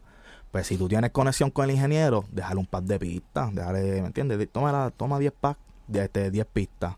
Y el ingeniero, como quiere meterse en el split también en el negocio, créeme que le va a enseñar la vuelta. Mira, papi, escúchate estas pistas. Y ya, ya, ya hace el negocio con el ingeniero. Yo creo que también es como que lo más conveniente. Eso es otro, otro. Otro. Pa- Back corridito. to back, eso fue back to back. Sí. No, definitivamente ese es el hack. Wow, espérate, que esto está con los aplausos electrónicos esos raros. Se le metió el autotune a los aplausos. Sí. Eh, yo siento que eso es bien importante, que tú, que tú puedas aprender los hacks para que no pases malos ratos y no le hagas pasar mal rato a nadie. Exacto, sí. ¿Cómo tú aprendiste eso? ¿De dónde tú sacaste esa mentalidad? Por lo menos yo soy un chamaco que yo siempre me gusta trabajar profesionalmente. Eh, mi mamá siempre me enseñó a tener ética y pues no sé, como que desde chamaquito siempre he trabajado así y me gusta siempre respetar a la persona y, ¿sabes? Por, por eso sí. Ya. sí. ¿Te ha, te ha- te ha pasado alguna experiencia bien mala en un estudio como que tú digas, diablo, puñeta? se-"? Hacho, sí, brother. No quiero mencionar la persona, pero sí. Un artista que tiene mucho talento, pero. Hacho. ¿Y qué pasa? ¿No se dejó llevar? ¿O Es que- no quiso coger opinión? No, el artista es talentoso y pero tiene sus problemas mentales y eso y pues Ya. pasé, pasé, vale, sí. Pero no, no he pasado así más nada. ¿Cómo tú trabajas en una situación como esa? Que de momento alguien le da una loquera y tú tengas que votarlo. Papi, pues le digo, mira, brother, en verdad vamos a trabajar mañana. O le digo, mira, brother, estoy, cans- mira, estoy cansado. O, o le digo a mi esposa, mira, este, dame un call en cinco minutos. y que algo pasó. Y ya, mira, este, papi, no puedo trabajar hoy. Y ya, porque tampoco, tampoco le voy a como que a faltarle respeto. Como que no Ya, me gusta, como que se lo digo de esa manera. Y, y ya, y después no trabajo más con él. Si en verdad a mí no me, el artista, a mí no me, o sea, no me corre o, o, o ¿cómo te digo? O no sabe trabajar profesionalmente, yo no trabajo con él. No, Ya. ¿Y te gusta montar con el artista ahí? me gusta montar de cero, sí. De cero. Sí, porque la vibra es dura y, ah, ¿qué idea nos vamos? Ah, vamos a hacer esto. Y, y el artista a veces se pone a tocar en el piano. Ya, eso está duro, vamos a grabarlo. Sí, la vibra es dura, sí, también, me corre. Sí, porque así es como que tú mangas la vibra del artista de Sí, una. Sí. Porque cuando tú enseñas pista, tú no sabes en qué vibra está. Sí, tú estás tirando ahí a WPP a ver qué es lo que sale y qué es lo que se va. Sí. Oye, en ¿has tenido sesiones que, te- que has tenido como más de cinco compositores en, un- en una sesión? Eh, lo más que he tenido en una sesión han sido como dos, dos compositores. Dos compositores. Sí, pero más o menos los artistas que yo he llevado escriben. Mickey escribe sus temas, Jay. ¿Y cómo trabaja un split con un artista como eso? O sea, Papi, ¿te dan un 50 como compositor o como...? no, brother, ahí como te digo, ahí yo se supone que la compañía donde esté firmado bregaba todo eso, este, pero O, o sea, trabajan los splits por ti, se supone. todo Porque ellos eran como un manejo. también. Eh, 360 deal. Hacho, yo creo que un 1080 tengo. Sí. Holy shit. Pero es que se supone, bueno, si ellos, eso es una de las, ¿verdad? Se supone los, los perks, que tienen. de firmar es que Sí, ya tú no tienes que estar manejando esos Mira, splits. pero ya. yo, yo digo, exacto, pero en mi caso, pues, oye, si te van a filmar, por lo menos atiende a- al productor o, o darle un poquito más de cariño, ¿me entiendes? Este, puede ser un 360, pero, ok, vamos a ponerlo a trabajar, vamos a conseguirle campamento, vamos a, vamos a poner... Y así, pues tú dices, ok, está bien, a lo mejor me están sacando, pero me tienen trabajando también, ¿me entiendes? Pero hay compañías que, papi, te filman un 360 y deja que el chamaquito del palo, cuando del palo, pues ahí le sacamos el jugo y ya. O sea, para eso te quedas solo joseando, ¿me entiendes? Y te busca un abogado y ya. Porque ¿para qué vas a firmar si te están dejando? La idea es que si tú firmas, ellos te busquen los deals o los guisos o lo que sea. Claro. O sea, ellos ni siquiera te ponían el network. No te ponían a trabajar con nadie. Javi, no. Todo ha sido joseo full. No, unos aprovechados entonces. Son Ajá. aprovechados, sí. Esa es la palabra. Y eso pasa frecuentemente en Papi, esta sí, industria. Sí, papi, sí. Y al igual que pasa con los productores, pasa con chamaquitos nuevos que los están firmando con artistas. Sí. Sí. Hay que tener cuidado porque les ofrecen 20 pesos al artista, lo firman y después. Sí, no, papi, ellos ven esos 20 pesos, ya tú sabes, y le, le oye, le, ¿cómo te digo? Le venden Villa y Castilla. No, papi, te voy a sacar cadena, te voy a sacar esto, lo otro. Papi, eso es, eso es psicología. Sí. Eso lo tuve que aprender yo durante el camino, pero eso todo es psicología. Hablando de psicología, Ah, iba a hablar un poco de lo de la salud mental, porque ah, ah, uno como productor, pues uno tiene muchos struggles. ¿Y cómo, cómo tú haces para manejar? Mira, tu salud mental. pues, ahí, pues va, ahí vamos. Este, lo que pasa es que hay muchos productores que tienen, uno, el estrés lo tienen súper explotado porque están, que quieren placement, placement, quieren ser número uno, esto, lo otro. Y papi, se llenan tanto. Entonces ven a otros productores rompiendo. Ah, no, papi, yo tengo que estar ahí. Y como que ese no es el flow, ¿me entiendes? Tiene que cogerlo con calma. El placement va a llegar. Tú sabes, es cuestión de trabajar. Yo, como te digo, yo, la meditación a mí me ha cambiado mucho, tú sabes. ¿Por qué? Porque cuando yo medito, yo, papi, no pienso en nada. Yo, ok, medito, termino de meditar y pienso en, lo, en el momento. Mucha gente que también, por eso es que tienen esos problemas de salud mental y, y, y esos estrés, es porque están pensando en muchas cosas a la misma vez. En el futuro. Papi, en el futuro, en el pasado, en el presente, en todo. Y papi, tiene ese cerebro a 1500 revoluciones, ¿me entiendes? Sí. Y, y, papi, hay que vienen las depresiones, hay que, tú sabes, no, papi, yo, yo soy una persona que yo lo cojo bien relax. Tú sabes, yo monto, trabajo con el artista, me voy para la playa, me gusta mucho la playa, me doy mi vinito. Y papi, ahí libero el estrés y eso. Yo por lo menos he aprendido a mantener mi, mi, mi mente así. Y te coges breaks durante el día, ¿verdad? Papi, sí, hay que cogerse break. Porque es que, papi, te vas a morir, ¿sabes? Papi, tú te vas a morir de un ataque cardíaco por tal. No, tienes que cogerlo con calma. La vida es una. Papi, la vida es una y esto es disfrutársela. Tú sabes, sí, nos gusta la música, queremos romper, queremos estar haciendo placement, pero al final del día, papi, después los placements, ¿qué es lo que viene? No, nada. ¿Sabes? Papi, cojan la vida con calma, en verdad, y disfrútense en la vida. Sí. Y el balance también con la Es familia. bien importante, papi. Yo veo muchos productores que tienen su familia, papi, y lo que quieren estar metidos en el estudio, estudio, estudio. Estudio no es todo, ¿me entiendes? Sí. Por eso es que yo te digo, yo me levanto temprano, ya a las 7 estoy tratando, después que yo tenga mi primer ritmo, ya yo sé que yo hice un ritmo al día. Ya con un ritmo está bien, ¿me entiendes? Si tengo el break, pues hago dos, hago tres, ¿me entiendes? Pero después que yo mate uno, ya, ¿me entiendes? Porque el mes lleva cuánto, 30, 30 días, pues tienes 30, 30 ritmos, eso está súper bien. Ya, Ya. Yo pienso que esa es la mejor manera de, de trabajar. No dejarse llevar por lo que uno escucha por ahí, porque en YouTube tú vas a ver productores que hacen pistas en 5 minutos y hacen 20 Sí, pistas no, un día. Una cosa Pero ridícula. sabes, el problema de hacer esas pistas es que, papi, no se enfocan en la calidad. Sí, tienes que tener cantidad, pero papi también tienes que enfocarse en la calidad, ¿me entiendes? Yo prefiero hacer dos pistas, que se escuche bien duro, que 10 que no, ¿me entiendes? Que de esos 10 me cojan uno. Y a lo mejor de los dos que yo me enfoqué y le me cojan los dos ritmos, ¿me entiendes? Ya. Sí, yo creo que calidad va por encima de cantidad. Yo. ¿Qué es lo primero que tú haces cuando vas a hacer una pista? Melodía, batería. Depende del flow. Si es un afrobeat, empiezo con los drums. Sí, si empiezo un reggaeton o algo, empiezo con las melodías. Depende. Sí. Y tú, y tú te dices, ok, voy a hacer este ritmo, o voy a hacer este género, o es lo que te salga. Hacho, pues cuando llego al estudio empiezo a escuchar música. Empiezo a escuchar trap, empiezo a escuchar cualquier estilo. Ya lo, ese lo-fi se escucha duro. Hacho, me voy a tratar el lo-fi hoy. Y papi, empiezo a practicar y a estudiar el lo-fi. Y ese día hice lo-fi. Y así. Ujú. So, haces pi- eso es dura, porque uno hace pistas a veces estudiando o imitando otras pistas y le sale a uno algo original. Exacto, sí, a mí me gusta, yo, papi, escucho muchos productores y sí, me gusta estudiar y así es que ahora, si este voy con un artista, pues escucho el flow del artista y ahí que empiezo a hacer ritmo para ese artista. ¿me entiendes? Ya. Ya. Pero si es free, si estoy free, no, papi, ahí hago lo que sea, sí. Algún youtuber que, que sea productor que tú digas, ya, yo sigo mucho código de este tipo. Pero de, No sé, de aquí de Puerto Rico. Puede ser de todo, de- en general. Hacho, mira, papi, mi productor duro, duro es D'Angelo, el productor de The Weeknd, papi, máquina. Y el Ángelo, Ya. y el Ángelo. Y ya, y Angelo, sí. Eh, papi, ese hombre, este, papi, te graba en Ableton, te mezcla ahí, te, papi, está muy duro. Ese es como que el que yo estudio mucho. ¿Él tiene, él tiene tutoriales o algo así? Él o tiene un solamente- masterclass. Sí, Sí, yo, masterclass, sí, son yo los masterclass. veo, sí, los mixes, los mix, mix masters, Ya. sí, eso yo los veo mucho. Duro. ¿Algún otro en productor también que... Este, ¿a quién más? Bueno, detrás, Metro, todo- son los clásicos, Heroic Mafia y todo eso, pero este, ¿cómo se llama este productor? Que es un productor de pop. Ahora mismo se me olvidó el nombre, pero también está hackeado.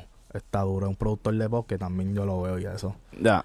Sí, eso está duro, lo de los, los mix and master y todo eso, papi. Full. Eso es un hackeo Sí. duro. Full. papi, ¿Te ahí. gusta Jason Joshua? Dicen Joshua es máquina, sí. Él no te dice todos los hacks de él, pero... ¿Has usado el plugin que sacó, el God Particle? No, no lo he usado. Está- Nosotros tampoco el, el- todavía. el- el ingeniero que trabaja conmigo lo Ah. ha usado y él dice que está duro, pero Sí. yo no lo he usado todavía. Es como un compresor, yo creo, ¿verdad? Compresor, yo creo todo, que todo en compresor, uno. multibanda, yo creo que tiene un par de cosas, pero yo no lo he usado. Sí. Yo tengo otros plugins que pues... Todo, casi todo tu procesamiento tú lo haces dentro de la computadora, in, in the box. ujú, Sí. Sí. Tú eres soft clipper gun. El soft clipper, el soft clipper es duro, pero sí, es duro. Ese es el, el stock de Ableton. Sí. Y eso le da un hackcito a los drums. Sí. Sí. Como lo pone más peposo. Eh, bueno, lo que pasa es que es un glue compressor. ¿Me entiendes? Eso, hay gente, lo que pasa es que hay gente que usan eso y lo que le suben el, el, el make-up y, lo, y se creen que por subirle el volumen están haciendo algo y no comprimen ni nada, ¿me entiendes? Ya. Pero sí, eso es un, es un glue compresor, está duro, sí. Ok, ok, eso es lo bueno de Ableton, que los top plugins de ahí son duros. ¿Te gusta meterlo hasta home? Qué charlatán. No, pero oye, mucha gente le gusta meter el subclipper hasta sí, home. le meten, le meten full power. A mí, me, a mí me ha tocado masterizar un par de temas que el soft clipper está encojonado, gritando. ahora Sí. mismo, papi, con lo que estoy jugueado es este, la UAD sacó este como es una serie que tú pagas mensual y tú puedes usar la UAD de gratis y puedes usar el Teletron y todo eso, pues estoy como que, por lo menos en los eh, plugins de mezcla uso, estoy ahora usando esos plugins. Duro. Se llama UADX, algo así. UADX. Sí. Ah, pues vamos a chequear eso porque Mm, nosotros Seguro, tenemos... Puedes, puedes usar los plugins de UAD gratis. No están todos, pero ahora mismo hay unos pales que... Hay uno de los, de los. UAD que a mí me gusta mucho que se llama Little Labs, el Voice of God, de la marca eh, Little Labs Voice of God, que te coge, es un knob que tú encuentras la frecuencia y hace... Y es como, como cuando tú vas al teatro que sale, este es tu primera llamada. Y sabes que esa voz suena como si fuera Dios. Sí. Pues ah, le metes esa pepa a lo que tú le Lo- pongas el plugin. Lo voy a ver, lo voy a escuchar, a ver. Voice of God llama. duro, duro. Está bien cabrón. Bueno, Corillo, código súper duro de producción. Estamos activos. Eh, vamos a ver. En, en términos de ahorita, porque es que quiero aclarar esto, Vamos que a lo- ver. no, lo, no, no- no lo tengo en mi mente todavía claro. Eh, un buen negocio. Ahora que tú has aprendido todo esto de, de regalía y composición, ¿verdad? Que la pasaste mal un tiempo, ahora estás boom, que estás como que recuperando tu catálogo. No sé, digo, no sé cómo carajo lo estás haciendo, pero. Este, Bueno, con, con Gabriela. Con la, sí. sí, Con la dura, con la Oye, dura. Si no ha sido por Gabriela, ¿verdad? Porque te digo algo, papi, yo he pasado por cuatro abogados. Y los cuatro abogados me leen el contrato y me dicen, ya lo, papi, tú firmaste con el diablo. Y yo como que, ¿qué? Y gracias a Gabriela, en verdad, me leyó el contrato y me dijo, ok, espérate, tú estás parado aquí. Y yo, ok, tú sabes, y ahí pues estamos bregando. Te va a sacar del hoyo. Y papi, sí, me va a sacar del hoyo. Duro. ¿Cómo cuántos chavos tú crees que tienes ahí? Muchos. Alguito, Yo sé que sí. alguito. Yo sé Bueno, que sí. no. son dos palos mundiales. Loco, no, ¿sabes no. por qué lo digo? Porque Más. Sí, yo sé no que son más. más. Yo no, yo sé que son más, pero solamente con saber que tú estás en esos dos temas con Jacob, que son temas, papi, eso es un montón de millones de views. Ahí tiene que haber mucho dinero. Ay, ay, ay, ay. Sí. Y tú tienes buen por ciento en esos temas. Es que lo que pasa es que en Medusa, pues ahí. Es que. eso es lo que ahí vengo a decirte. Ahí te enseñan el split y tú ves 30 manejadores, ves el A&R, ves al pana y tú dices como que, que ellos con, o sea, que ellos hicieron en el tema que están aquí, ¿me entiendes? Y, y ahí que viene el por ciento bajando, bajando y bajando. Espera, espera, wow, wow, Pero wow, el- wow. eso no es conflicto de interés que Leyenar esté metido en el split. No, no, es como un ejemplo, ¿no? Es un ejemplo, Ah. ¿sabes? Es un ejemplo. Que Sí, sí. tú ves tanta gente metida en el split que, que en verdad no hicieron nada. Ya. No hicieron nada. Y están metidos en el split. No sé qué tipo de negocio tienen con el artista o con... ¿Me entiendes? Ya. Y entonces el por ciento... Pero hay que hacer la cosa que, que, o sea, y vuelvo y lo digo, que es algo que yo quiero aclarar. La composición es la pieza musical. El máster se usa para otras cosas, Exacto. para el negocio. Sí. Pero la- la- lo que es el- el- el- la composición como tal, si de momento le da la gana de aquí a 20 años a otra persona usar tu composición, no tienen que estar el chorro de, de batatas que no Ah, metieron nada ponen, los ahí. ponen, ¿Entiendes? Eso siguen por ahí, siguen y siguen. Los Y entonces, eso, esas batatas, vamos a ponerle batatas porque no, Sí. no sé cómo llamarle. Pues las batatas están ahí. Entonces, una composición 20 años después viene y la canta. Yo no sé quién carajo va a existir en ese momento, pero alguien y, la Y canta todos van a cobrar. y todos van a Y cobrar. todos van a cobrar, sí. Sí. No hace sentido. Entonces, ahí vengo de que si tú eres el beatmaker, pueden haber dos, tres beatmakers, whatever, porque eso puede pasar. Pues, mano, de ese 50% es que se divide Se el divide, bizcocho. se Ya la divide. parte del otro lado, papi, si tú eres el artista y tienes writers, O sea, divide tu bizcocho con tu corillo, eso- pero no vengas a quitarle al del, al del productor. Por eso es importante saberse el negocio, ¿me entiendes? Y tener un buen abogado. A la hora que te den el split eso, tú te sientas con él o con ella. Papi, mira, tengo esto. Y ahí, pues, te- mira, no, no lo firmes. Vamos a negociar.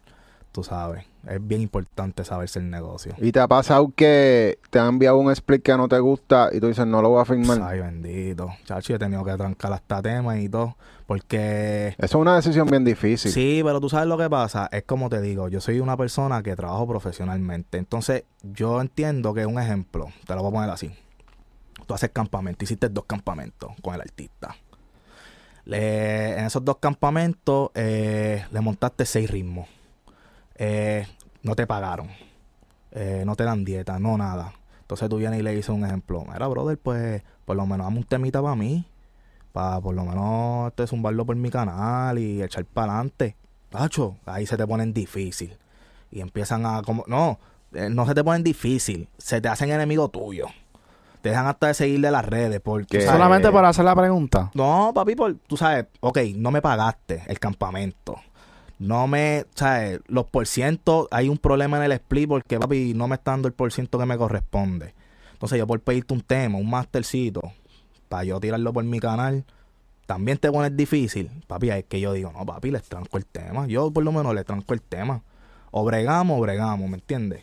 Ya. Porque, tú sabes, no me quieres dar el porciento, ni me quieres dar el chavo, pues, vamos a bregar con un mastercito, ¿me entiendes? Pero y no, no entiendo por, por, por, qué, por qué la gente tiene que, que ser así de egoísta. Papi, no sé, brother, no sé. No son todos, pero hay muchos que son así. Y Eh, yo pienso que es falta de educación.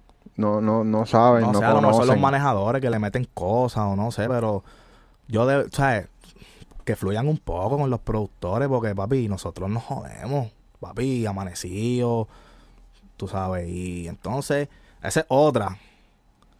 Sacan los temas con los ritmos de nosotros y, papi, ni una pauta por Instagram. No te hagas. Entonces, brother, me, ese me usaste entonces, ¿me entiendes? Y hay muchos productores que le pasan, diablo, este artista no me pauta. No quieren pagar. No quieren dar la el por ciento. Tampoco pauta. Pues entonces, tú sabes. Pero sí necesitan al productor que le produzca. Pero los artistas necesitan el productor que le produzcan. Porque los artistas sin productor, papi.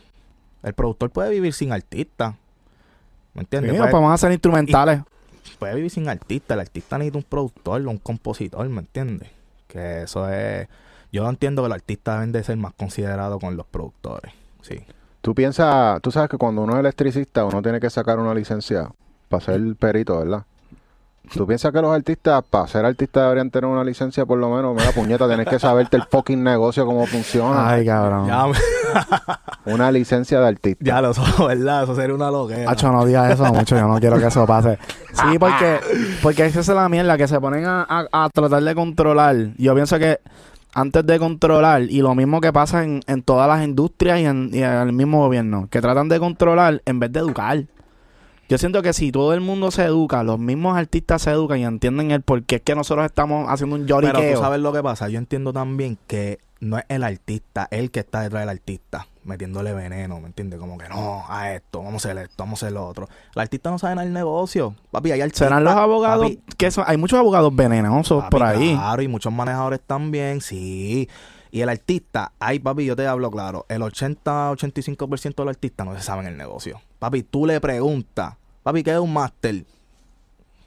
O sea, que ya tú sabes que el que está detrás de él metiéndole cosas, ¿me entiendes? Entonces el artista como el equipo de trabajo se deja llevar y ahí que empiezan los malos negocios, los malos entendidos. Nos pasó exactamente lo mismo. exactamente lo mismo. la- y uno, o sea, uno como productor, yo creo que uno se educa más. No sé por qué a los muchos artistas no se quieren educar, que obviamente estamos incentivando. Que hicimos este canal principalmente por eso, porque queríamos educar artistas. Y obviamente pues los productores llegaron, porque les gusta este tipo de contenido y tenemos muchos productores. Anyway, lo que quería decir es que si el artista se educa y puede entender el negocio, entonces la comunicación entre el artista y el productor es, es como Fluye que hablar mejor. el mismo idioma. Sí, y yo he aprendido también a hacer, a, a- si estoy con el artista, montado y qué sé yo qué, pero después me siento con él y le digo, papi, ¿cómo vamos a hacer el negocio? yo creo que nos entendemos mejor desde el saque que esperar cuando se cierra el negocio, que hay que, papi, vienen los malentendidos y vienen todo el peo. So, Desde el entonces, saque, ¿te papi. gusta hacerlo después de la sesión?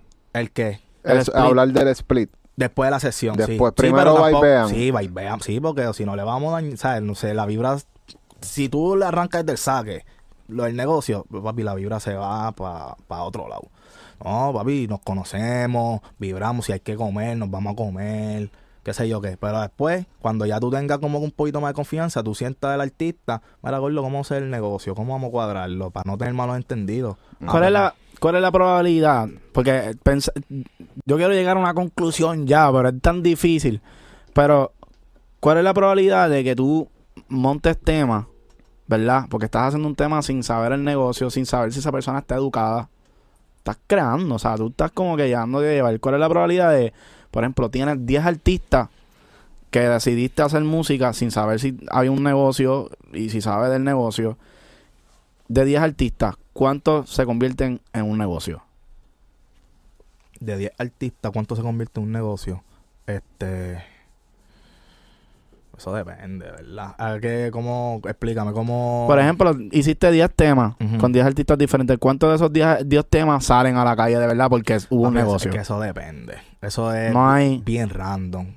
Porque de esos 10 artistas, vamos a ponerle 4 artistas, están con el tema dos años. Y al tercer año quieren sacar el tema. Es, es bien random. Como también hay artistas que tú montaste y es un temazo y él puede salir en dos semanas. ¿Me entiendes? Sí. Es bien random esa ¿Te ha parte. pasado que, que eh, temas se han tardado en salir? Ay, bendito, chacho, hasta los discos. Yo no sé por qué aguantan tanto los temas. Entonces, el problema es que no lo aguantan, que me tienen la pista aguantada, que a lo mejor otro artista le gusta, ¿me entiendes? Entonces, tienen la pista aguantada, se la da al otro artista y este, este artista lo va a sacar y tiene un berrinche con los dos artistas y tienes que muerte escoger entre qué artista lo doy. Entonces, y ya, ya uno se va a morder contigo. ¿me entiendes? Entonces, ya tú sabes que ya te ganaste a uno de enemigos. Porque, ah, pues fulano, pues ya tú sabes que fulano no es tu pana. Ya se acabó la amistad. Eh, esa parte es bien complicada, de. Pero es que eso, eso, eso es algo también como que, coño, los artistas deberían entender que nosotros, si le hicimos la pista, te la enseñamos a ti primero, pues tú tienes ese, ese respeto, con- te la enseñamos a ti primero. Si no vas a hacer nada, Por lo Papi. menos comunícate. Hay artistas que no se comunican. Papi, cogen la, primero que nada, cogen la pista, le montan a la pista y papi se te desaparecen. Y después van y le dicen al otro productor, mira, cópiame esa pista. También ha pasado, sí, también. O son bien frescos que vienen, mira papi, envíame los ten que fulano le va a meter, o esto, esto y lo otro. Y Y eso no. Mira, pero vamos a terminarla nosotros, vamos a crear la idea. Oye, y como te digo, eh, es bueno colaborar y está bien, pero no sé, yo como que me gusta vibrar más con el artista y terminar las cosas yo acá con mi equipo de trabajo. Por eso tengo Sí. mi ingeniero que eso es cuestión de yo hago la premezcla y él me termina la mezcla final, ¿me entiendes? Y eso es cuestión de, de ahí a masterizar. Y, Sí. Sí, pero, pe- pero pasa también eso de, de, de que, ah, envíame los stems, sí. sí. sí, y que lo vamos a terminar No, y acá. entonces le envía los STEM y le está enviando, papi, todos los códigos porque, papi, le está mandando todo tu trabajo procesado. Ah, ya lo, papi, ese aquí se escucha duro, papi, para la librería del pana. Ahora NEAL para la librería del pana. Así se crean las librerías. Papi, ¿entiendes? A mí no me gusta enviar el STEM. No, a mí no me ¿Qué tú gusta. envías? ¿Tú envías la pista completa? Papi, si no, envío este... Es que, papi, es bien difícil. Yo le digo, papi, vamos a terminar la acá, yo la mezclo acá. Sí, es bien pocas veces que he enviado STEM, sí. Ya. Y Y si la envío es para que la mezclen, no es para que otro productor Ajá. como que la termine, es para que la terminen de mezclar y para la calle. Sí, Y tú envías entonces la pista y la capelas ya en dos, Sí. dos canales. sí. O envío también este los multitrack, pero en cuatro canales, que si los- el loop de drums, este los efectos, el bajo y, y, y las melodías. Ok, ok. Sí. Eso está cabrón. sí, Sí, sí. en verdad eso está, eso lo hemos visto también que eso se- es como se está volviendo ahora una tendencia para obviamente proteger tu sonido, Sí. que no te roben tus sonidos tampoco. Sí, sí, gacho. ¿Alguna librería que tengas que tú digas como que ah, esta librería está cabrón, como que la tengo bien De, de- pero librerías de... de batería? Pues en verdad yo, yo depende cuando voy montando la pista, yo cojo los drums de Splice. Splice está duro, en verdad. Duro. Y, y Splice ya la librería ya como que viene ya procesada y se escucha duro. Y ahí voy cogiendo, ah, Eternal está duro y voy haciendo mi librería propia, ¿me entiendes? Entonces puedo unir Eternal con este y o este X con este y así. ¿Y te gusta usar loops? Y... y De percusiones y Sí, baterías y de todo. Sí, yo puedo usar el loops como una base y puedo meterle por encima y creo como que el loop más, más, cabrón. Más grande. Sí, sí, sí. Eso no es nada malo, usar loops. Yo veo ahora mismo a la gente criticando que si es splice, que si esto, brother. Tú sabes, esto es creatividad. ¿Me entiendes? Esto es- después tú no coges el loop y lo pongas y así mismo se va, pero esto es creatividad. Tú puedes usar lo que tú quieras. Últimamente estamos viendo, eh, que lately, para mí ya se está volviendo una moda que usan como que la, misma- la misma progresión melódica para las pistas de reggaetón. Y lo único que, o sea, yo creo que es hasta el mismo sample y todo, te lo juro, que he escuchado como que el mismo sample con las mismas baterías de Tiny, de, de De- Splice. O de Taiko, de Taiko. Es una co- cosa cabrona, como que, no sé, mano, la gente tiene que aprender a manipular, o sea, su, Sí. su craft. Sí, sí, empezar a buscar su colorcito, ¿me entiendes? Oye, te digo, Splice está duro. Empieza a coger cosas de ahí, librerías de ahí y crea tu loop, ¿me entiendes? O un ejemplo, papi, ¿te gusta este loop de Taiko? Papi, pones el loop, crea uno por encima, borra el del y ya tú tienes la secuencia y sigues montando, ¿me entiendes? Normal, sí.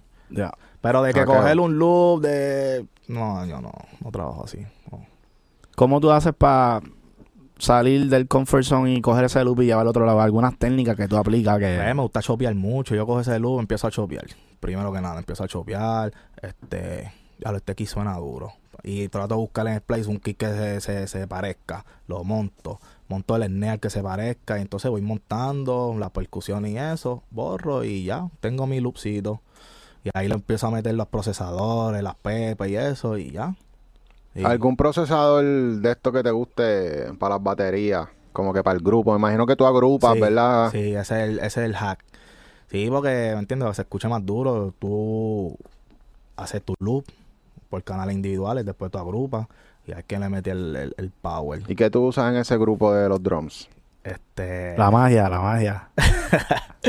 pues mira, ahí me gustan mucho los sound toys. El Decapitator. está, Decapitator. papi, eso es saturador muy duro. Uso eso. Uso el, el, el Boss Compressor, el, el, el API, el 2500. Mm. uso eso. Este, uso compresores multibanda, sí, uso un par de cosas. Ese es en el grupo de las baterías. Sí, papi, ahí es donde tienes que darle la salsa. Y, Código. y le, metes, le metes un limiter al final, ¿verdad? En el master. Eh, sí. En el master, pero en el grupo Sí. no. Puede ser que sí, sí, sí, veo que me entiendes, pero yo uso mucho este, ¿cómo se llama este plugin? Este, es un clipper, un, es como, no, es como un, como un soft clipper. Es azulito, hasta va- vale bien barato, yo uso eso, ¿me entiendes? Ok. Para, que, para que no me pique. Ok, ok. Entonces ahí en el, en el master hago el hackcito, también tengo un hack en el master. ¿Qué tú usas en el master?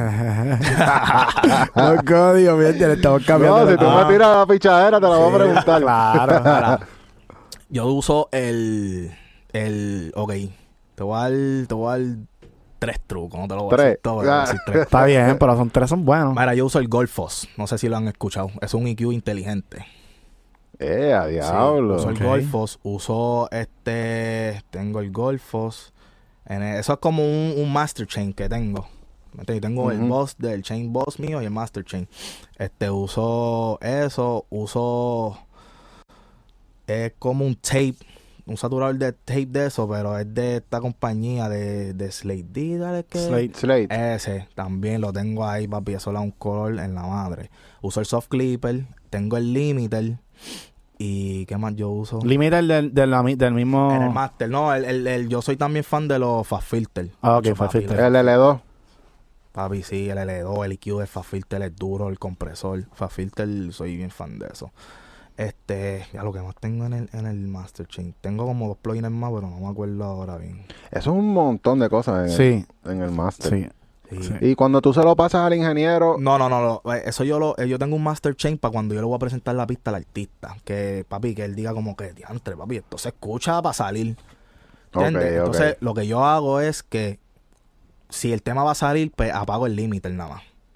Apago el límite y entonces se lo dejo a menos 6 al, al, al- al ingeniero de master que vaya de esto. Y papi, él le da la, la pepa que le Ya. falta. That's Y- the way, that's the right way to es do que it. así es, eso es, es clave que menciones lo de menos 6 porque mucha gente no sabe que No, las papi, eso lo dejan en cero, clipeando para allá arriba. distorsionando. Sí, sí, sí, no sé, es como que como tú pretendes que yo le dé. Cuando tú lo envías a masterizar es para hacerlo sonar más grande y más duro. Sí, eso es volumen. Entonces, si volumen. no, si no me das espacio, entonces no lo puedo subir. Ellos quieren que tú bajes el volumen tú mismo. Sí, pero hay productores que, papi, por eso te digo, es bien importante el, el processing que tú le hagas a tus pistas, ¿me entiendes? Eso es la... O sea, no es el, el ingeniero, la gente piensa que, ah, el que me masteriza el tema se va a escuchar. No, papi, tú tienes que en la postproducción darle lo- los códigos para después cuando tú se lo das al ingeniero de master, ya él esté más cómodo y te lo lleva a otro nivel, ¿me entiendes? Sí, Y, Que de hecho, Corillo, si quieren masterización con Smash, tienen que aprovechar. sí, papi, aquí. Eh. Qué duro. ¿Ustedes masterizan y Sí, todo? Sí, mano, sí, eh, sí. últimamente estamos masterizando mucho, masterizamos el disco de sí, eh, el disco de Omar que ahora va está cambiando un poco, pero el Hemos- de Kors también lo masterizamos. O Marcol Sí. le mete durísimo, ¿verdad? Sí. Sí. No he tenido la oportunidad de trabajar con él, pero chamaquito va para arriba. Sí. Sí, definitivamente. Salió, de hecho, hoy salió el tema de Laia Kalima que masterizamos con Sí. Bryce. Qué duro, Sí, mano, duro. qué Sí, duro. Qué Así duro. que estamos aquí. bueno, Corillo, muchas gracias. Papi, gracias a ustedes por la oportunidad, en verdad, súper activo y sigan rompiendo, ¿verdad? Que van por buen camino. Gracias. Ah, sí. Para nosotros significa mucho que, que tú vengas y compartas tu historia también. sí. No, y ya tú sabes, ustedes a la orden también. Voy a hacer una inauguración y quiero que, ¿verdad? Que ustedes estén también. Duro. Sí, Que cuando terminemos, para que pasen por ahí, se den la vueltita, mano. seguro De que una, sí. de Cuenta una. con eso. Dale, papi, gracias. Así que Corillo, los lunes acuérdense que estamos en vivo por YouTube, estamos escuchando sus pistas, todos los lunes vamos a tener un artista presente escuchando sus pistas. Al final, la pista que más le guste, él va a zumbar un chanteíto, así que... Duro, papi. Y los martes que tenemos, Los martes tenemos el social, eh, se llama el Smash Society. Society. No Society, no. el Smash Society. el Society. Sí, pues mucha gente le dice Society, tú sabes. Porque pues. es que Smash, Smash Society. Ya, Dilo. ya, Smash Society. Ah, sale, sale, sale, sale. Hay veces que sale Smash Society. Pero eh, todos los martes tenemos una- un segmento donde escuchamos a todo el mundo, a gente de todo el mundo. De, de- de todo, o sea, literal, de todo el mundo. Nos envían pistas, digo, nos envían temas, Tema, los martes. sí. canciones que estén en Spotify ya. Y nosotros las escuchamos con todo el correo de la comunidad. Y el, el- la comunidad misma se dedica a decidir si el tema va a entrar al playlist. como o no. por Discord, ¿verdad? Sí, Sí. por. Discord. Y hacemos un poll. Coño, y para que ustedes nunca han tenido la idea de hacer un Twitch, ¿no? Como que no le han llamado la atención. Mano, todavía Twitch no hemos entrado. Ya tenemos el overlay, Oh, ¿sabes? sí. Ya, ya se ve como si fuera Twitch, pero Sí. estamos en YouTube por Los ahora productores porque... de aquí como que deberían de hacer más eso. no Sí. sé, eh, lo malo es que pues a- a- dice muchos códigos y muchas cosas, pero yo veo muchos productores de allá afuera que hacen mucho sus Twitch Sí. y eso, A y- nosotros, fíjate, no nos molesta compartir los códigos porque es como tu abuela cocina su receta y te puede dar la receta, pero no te va a quedar igual. Claro, claro, ¿entiendes? claro. So- También nosotros somos músicos y yo- cuando yo estoy creando, yo- o sea, todo es from scratch, como que a nosotros nos gusta hacer desde cero también. Y la melodía, pues es como que lo que fluye y, y o sea, uno tiene una inspiración de tanta gente, Sí. so que la manera en que tú tocas es como que no, tú no, o sea, tú puedes imitar, Sí, pero no te va a quedar igual. exacto. Sí, Y el sí, feeling también. Sí. So, Corillo, ya lo saben, tienen que suscribirse, comentar, ir a donde Amunation cuando saca el Sí, clip y comentarle y... Y gritarle la pauta. Sí. Amunation, what up? no lo dejen en paz, así que Corillo, nos vemos hasta la próxima. Gracias, papi, mi gente. Estamos activos, ya tú sabes, papi. Mis hermanos de Smash Hit tienen que venir para acá y los papi, hay productores durísimos también que arranquen para acá y que también den su verdad, su- sus códigos y sus cositas, que eso, eso es bueno para los que estén subiendo, parte de la educación. Duro. Yes, sir. Gracias, papi. Super solo, Mr. Khan, estamos en Smash Podcast. Chao.